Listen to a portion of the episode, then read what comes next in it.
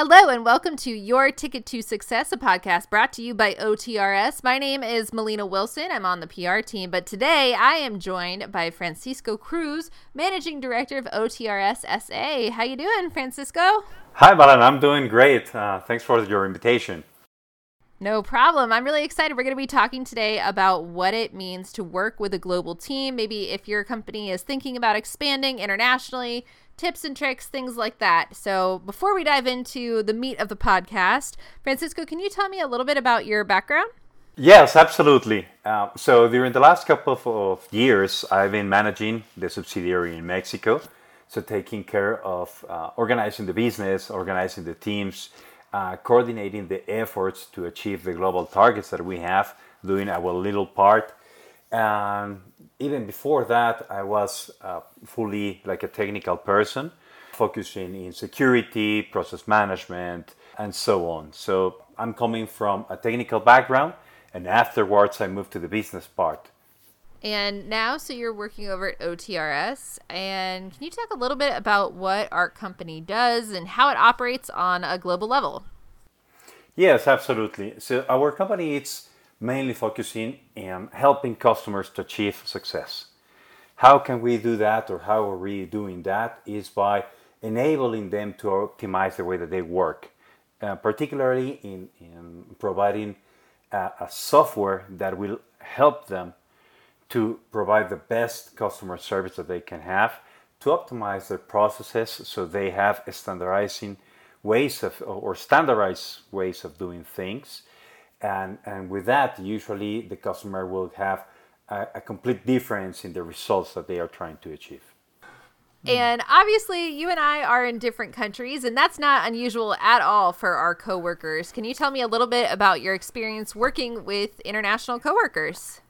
Yes, absolutely. So it's great. Absolutely, it's great. I, I like it a lot, uh, especially because you have like a deep in into the different cultures, different styles of working, different organ- way of organizing work. So you can have a way of doing things, but in a different country, the same topic, the same thing might be done in a different way. And this is completely normal. Of course, as a global company or, or working with international teams, you have some specific procedures that they need to be exactly in the same way for everyone. But when you're talking about working, when you're talking about experience with customers, you need to be aware of those differences. And, and that is great because every single country, even inside a specific country, different regions, the people will talk a little bit different, they will uh, behave a little bit different. And I just enjoy a lot understanding and trying to get it. I completely agree. I love the fact that you get to talk to people in different cultures all over the world. So I'm in the US, you are in Mexico, but can you tell us a little bit about where some of our other colleagues live and work? Yes, absolutely. So we have a couple of, of colleagues, for example, working in, in Asia, Singapore. We have uh, colleagues working in Brazil as well, Hungary as well. And our headquarters, it's actually located in Germany. So the majority of the team or the biggest part of the company is located in, in Germany. So you can imagine that sometimes organizing a conference call could be quite a challenge just to get the time the time correct yeah i've definitely i've definitely been privy to that before. And uh, it's not uncommon at all for a company that is looking to expand internationally to kind of have a headquarters ours as you said is in germany. And that's not uncommon to have the biggest team located there and then have little branches based off of that However, it can make it a little tough sometimes to bond with coworkers that you don't necessarily see in the office every day, let alone have the chance to have a call with if they're, you know, say in Singapore where they're a completely different time zone. So, do you feel a sense of camaraderie with them? How does your team approach team bonding? Like how do you relate to them? Yes, absolutely. I have that feeling with with entire team. One of the things that you need to to consider is that meeting a person face to face it's always necessary. It, it's not required to happen like really often. For example, we have the opportunity to see each other maybe uh, once or twice per year, and that's completely fine. The rest of the things that technology has advanced a lot in, in our time, so we can just have a face to face meeting through technology, and, and the experience will be quite good. But that that feeling of at least one or two times per year, it's absolutely necessary and it helps to bond the team that afterwards when you split apart and everyone goes back home, uh, you have that feeling of, of belonging to that specific group. I completely agree. I think it's really important to get to know people and you know, you don't have to ha- spend a ton of time with someone, but just that little bit of connection of, okay, I see you in real life. I see how you are. You know, we can get lunch together. We can get a feel for who we are as people. It ultimately does strengthen your bond as coworkers in a professional sense, too. It's completely, I agree. I think it really is very beneficial to meet in person um, at least once a year, more if you can, but makes a difference. You know, it's it can still be difficult at times. So, what are some disadvantages of working so far away from uh, your other teammates? Well, sometimes it might be a, an issue to organize the work, right? Rather than just meeting face to face or walking into someone's office or standing next to the to the desktop of someone, you will actually have to organize in a specific time to call and, and to see what is required. The other disadvantage that I can see is that sometimes you may have a language barrier, mm-hmm. right? Of course, as, as a global company, one of the first things that you need to consider is to set what is going to be your global language, right? The mm-hmm. way that everyone will communicate, the way that everything is going to be written down. And that is completely necessary. Uh, so I will say, once again, time zone, for example, organizing the schedule yeah. and the language and once again understanding the culture right? Because uh, the same thing might be understood in a different way in a different culture. So you need to be really specific and really clear. And, and it sounds like a difficult thing but once that you understand how to communicate properly with the teams that's not an issue at all. I will say that the remaining uh, the issue that will always be there is going to be the time zones yeah. to communicate Yep, not too much you can do about that. So let's talk about ways that we can mitigate some of those challenges. Like time zones, for example, I'm based on the east coast of the US, and I frequently have calls with people in Germany. As we said, that's where our headquarters is. So it's not uncommon for me to be working at 6 a.m., you know, before my kids are up. I just sort of come in here and start my day by doing an interview or whatever I need to do before, and then I go and do my thing and come back and work later. So having that schedule that is a little bit flexible is really, really helpful for me. But how about you? How do you take on some of those challenges we just talked about? Yeah, actually, I do exactly the same thing. When, whenever it's required, I will just uh, wake up a little bit earlier or more earlier than, than regular. Mm-hmm. There are sometimes in which you will start your day, I don't know, at 5 a.m. If it's needed, sometimes a little bit earlier. Yeah, there are some cases. But with the flexibility that you have considering these, these times and challenges, you will also end your day way earlier, right? Yeah. That will allow you to have more free time and, and so on that's just something that you need to consider. It's not really like a deep issue because you will always find a way.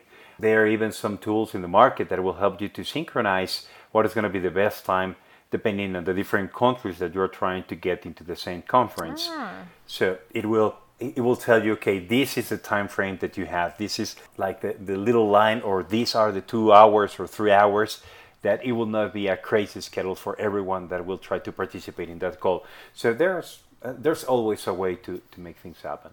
I completely agree. And sometimes, you know, you're just going to have to get up a little bit earlier, or, you know, maybe you'll have to take a break from your evening routine, take a quick call, and then go back to what you're doing. But the I like what you mentioned about how you can finish your day earlier. Like it's a beautiful day. So, you know, one of our, our coworkers, she was up working really, really early, and now she gets to go on a nice walk and enjoy her day. I was just texting with her. So it's a give and take, I think. And a lot of the other things about, you know, working online, a lot of people who now are working from home, as that has increased in popularity courtesy of the pandemic. We're still seeing that. Uh, more and more programs are coming available, like what you just said about the scheduling assistant, to ensure that people can work from different time zones from their house. So it really just comes down to making sure that your team is trained properly and that you hire people who are willing to work with the schedule and work with what we got to make to make it work because it absolutely can work. OTRS I think does a wonderful job navigating the challenges of a global team because ultimately I think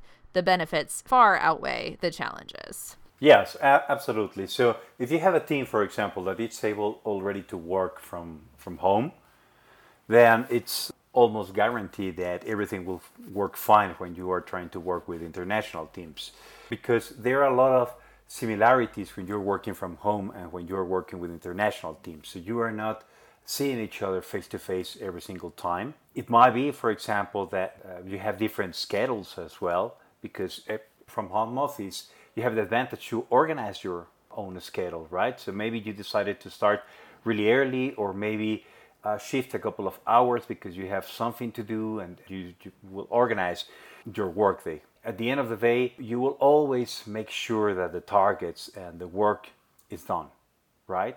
So if you prefer to do it really, really early in the morning or in the half of the day or, or maybe a part in the evening, it's fine as, as the work is done. Yeah, it's very task oriented. It's, hey, you have to have this done by this time at this date when you get it done, how you get it done, where you get it done. Some people like to go to a coffee shop, some people go to co working spaces, other people work from home. It's whatever works for you. And I think that's a great benefit of working remotely is that you can set up your perfect atmosphere. So if you like to have music playing out loud, you don't need to worry about disrupting the coworker in the next cubicle over. You can have your music playing. You can have your scented candles without worrying that you're bothering the person to your left with the scent or take a call and not need to worry about headphones. And you can record a podcast like we're doing and not have to worry about speaking too loudly or having background noise you know besides the occasional pet that likes to contribute. And i think that is honestly really great. What are some of the other benefits you can think of about working remotely on a global level yeah, well, uh, talking about, for example, customer service, one of the key advantages that you will have is that there's always someone to help the customer. Mm-hmm. It doesn't matter the time, you are uh, strictly doing following the sun. So there's always available to provide you help and to assist your customers. And if you're considering expanding yourself to actually cover different markets, this is essential, right? You cannot expand into a market to which you cannot provide the proper support. Mm-hmm. So if you have a team in different time zones, you need to take advantage of extending that schedule, that working time that they have to cover the majority of the of the time zones that they are available. So the customer, it doesn't matter where it's located, they will always feel taken care. Exactly. And I also like that if you're expanding into international markets, if you have a local team there, getting that local's perspective can make all the difference as far as targeting that market. Yes, uh, absolutely. And, and if there are a couple of extra things that you need to consider. Uh, if you are thinking about expanding, you need to understand what is that market, what are those needs. And, and from that company perspective, when you are trying to open that new company, you need to understand what are the taxes that you need to cover, right? Because mm-hmm. uh, taxes are completely different. There might be some agreements within uh, within countries and so on that will help you, or they can actually damage you and, and make it almost impossible to work with, right? There are also laws that you need to consider because those laws are completely different in the countries right? Just talking about working law, financial laws, and so on. So you need to pay attention to all those kind of things because those kind of regulations can help you a lot or they can damage you. So it's it's just a matter of understanding what is the impact of each one of them and if it's a good idea to establish in one country or another based on that. And based of course in the ideas that you have as a company and the mission and so on from the company. So, do you think having a global team as opposed to one that's just based in one country can give companies an edge when it comes to international business or international expansion? Yes, absolutely. It, it does because a lot of, of prospects or customers, for example, they would like to have someone local to talk about. Mm-hmm. It might be only because of the language, it might be just because of the culture, but there are a lot of cases in which they just need to to have someone in front of them or the feeling that at any time they can call and they can meet in person right so yeah. it's it's kind of a mix of advantages because if you have presence in different countries of course customers can be closer to you but at the same time the ones that they are not they can be supported with that extra time zone it doesn't matter the way that you've seen or, or perspective you're using it's definitely good if you are are planning to expand your business in a global way, to have local presence, at least in the key countries that you consider a target for your market. I've seen the benefits firsthand, absolutely. And uh, what about workflows in a distributed team? Can you tell us a little bit about how that works, at least for you? Yes, absolutely. So uh, there are two sides of workflows, right? There's one that needs to be like the, the global workflow, something that needs to be standardized for everyone. It needs to work exactly in the same way for everyone. Like in our case, for example, uh, vacations, right? It's a standard process, it's a well defined process, it's understood by everyone, and it works exactly in the same way for everyone. So that's a good thing. But at the same time, there are some others that they need to be adjusted in the way that each country regulates that. For example, when you're traveling, process of, of working with the per diems, what is the scope of them, and so on, how do they handle? They're completely different from one country to another. So when you're talking about workflows, they definitely work. They are absolutely required for a company to work in a perfect way. You need to have the global ones standardized for everyone, and some specific ones uh, and some small changes for customize them for each one of the countries. Would you recommend working with a global team now that you've been doing it for a little while? Do you enjoy it? Is it something you would recommend? I absolutely do. I absolutely recommend working with a global team. It's an amazing experience. When you're talking about, for example, a customer that needs to be served, there's no better way to attend them like with a global team, right? Because once again, it doesn't matter the time zone in which they are working, there will always be someone to help the customer from the internal perspective, if you have an issue, there will be always someone that you can ask, hey, what about this? How can I do this? Or, or is this working or not? So things like that. So I absolutely recommend that. I think it's a huge advantage to have a global team that works like a local one. And I agree as well. Having worked with a global team now for at least a few years and, and a previous job before that, I think it can be really advantageous for all the reasons that we've gone over. And it's also just really cool. It's really fun to work with people from a different part of the planet and get a little insight as to what their daily lives are like and how they handle business. It's really kind of a, an interesting perspective as far as a workplace environment goes. And then, how about for companies looking to grow internationally? So, maybe if any of our listeners are business owner or business leader, a decision maker who is considering growing their company internationally. There's a lot to consider. What would you recommend that they think about as far as investing in a global team? Uh, first of all, is understanding from where the, the majority of the requests that they have or the majority of the customers that they are planning to serve they are coming from. It doesn't make sense to try to open a company in a place in which nobody knows about the product that you are selling, right? that's going to be even quite a, a, bigger challenge. So that will be the first one to understanding what is the existing demand or the current demand that you have in that country to do it. The second one, as I mentioned, it will be to understand all the regulations that you need to follow. Talking about how a customer needs to be, for example, invoice. How do you need to present your services? Talking about taxes, talking about the different laws that you need to follow through, and so on. Understanding the possibility on, of international transactions and so on. So those are the things that you need to consider before actually opening a subsidiary in a different country. And it can feel like a lot, but you know, if you take it step by step, I think ultimately the payoff is worth it. If you have a product that is conducive to international markets, it has been obviously working very well for OTRS and many many other other businesses. Personally, I do think that it is worth looking into. Is there anything else that you'd like to add? Any other tips? Anything else that anyone listening should consider or know about working globally? It's a huge benefit to have a, a global team. Mm-hmm. A huge, a huge team. It will make the, the internally the culture of the company will be better because you have a mix of, of different countries of different uh, ideologies, of different way of thinking. That will enrich the way that the entire group thinks and, and behaves. So that's one of the advantage, internal advantages. And as I mentioned, externally, of course, a global presence is always better for a prospect to understand that a company it's a big one. And for the customer service, it's also great. Once again, it's going to be easier for the customer to, at any time, raise a hand, I have a problem, and get a solution in a really, really quick way instead of having to wait a long time or maybe until the next day to get a proper answer. Thank you so much for joining us today, and it was it was really fun chatting with you, Francisco. Oh, likewise. Uh, once again, thank you for the invitation, and it's my pleasure being here. Anytime. And for our listeners at home, if you are interested in learning more about OTRS and our global team, I encourage you to check us out at otrs.com, and we will see you next time. Thanks so much for listening.